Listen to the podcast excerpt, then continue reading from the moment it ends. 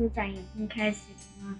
我当然知道，而且我还知道书展区的主题是动物。我超喜欢动物，而且我还看好几本。是吗？那我来考考你。好啊，放马过来吧。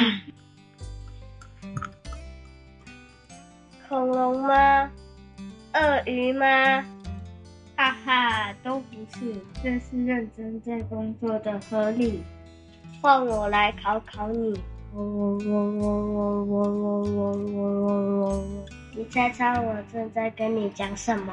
说话，你没说话了。其实我是告诉你，校长在那里。校长好，欢迎你一起来开会。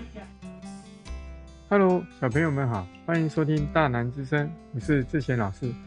哇，在今天的节目里来了好多昆虫小达人。原来这个月的主题书展是和昆虫有关，是不是很期待啊？现在就请四年级昆虫小达人来为我们介绍有哪些好看好玩的书。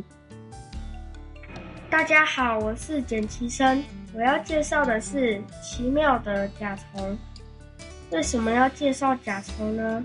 因为甲虫有许多惊人的战术，像是装死让敌人觉得很难吃，还有连环炮会发会像那个枪一样的东西去射击敌人，还有它还会发出很臭很臭的味道吓跑敌人。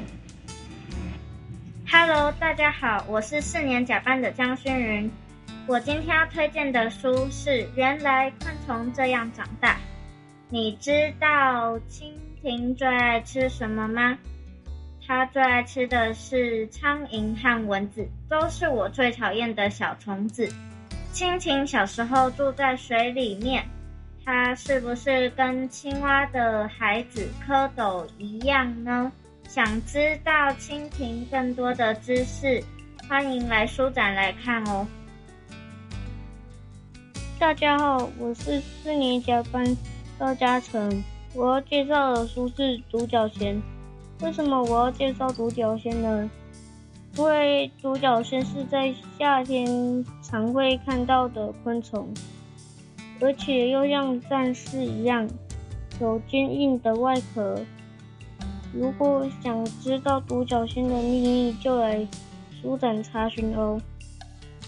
大家好，我是四年甲班的高威贤，我今天要推荐的是《昆虫迷宫》，它是一本知识与游戏结合的书，可以提升阅读的乐趣，还可以玩游戏。快来翻开这本书！和我一起闯迷宫。大家好，我是胡彦成。我今天要介绍的书是动物界的建筑大师。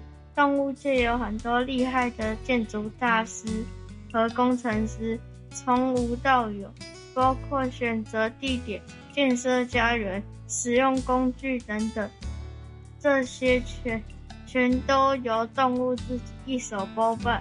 有些动物是独自盖出自己的家，有些动物会团结起来。